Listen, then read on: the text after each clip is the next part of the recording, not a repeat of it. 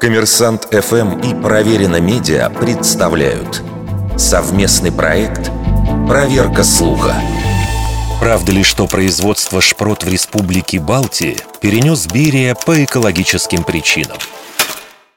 В сети и СМИ можно встретить утверждение о том, что выпуск популярных консервов из кильки и салаки изначально располагался на северо-западе страны. Но после войны выяснилось, что технология их производства наносит вред окружающей среде.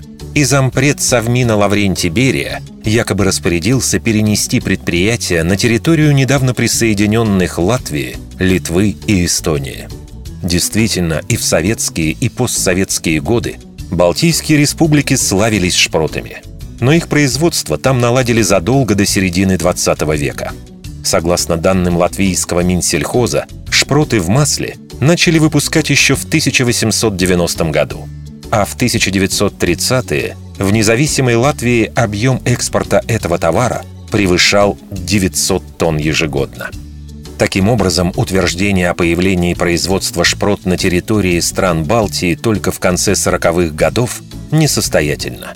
Неверно говорить и о ликвидации после войны этой индустрии в материковой части РСФСР. Выпуск шпрот продолжался и продолжается по сей день на предприятиях Ленинградской и Калининградской областей.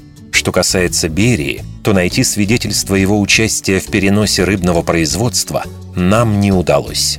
Стоит также отметить, что в 40-е годы вопросы экологии вряд ли были в приоритете, а красивая легенда об этом появилась относительно недавно. В декабре 2008 года в живом журнале появилась юмористическая запись пользователя под ником «Дежур». Он цитировал дневник вымышленного председателя колхоза «Красный шпротец», где описывал совершенно абсурдные факты о производстве шпрот – в том числе и историю о переносе заводов в Прибалтику. Вердикт. Это сатирические новости –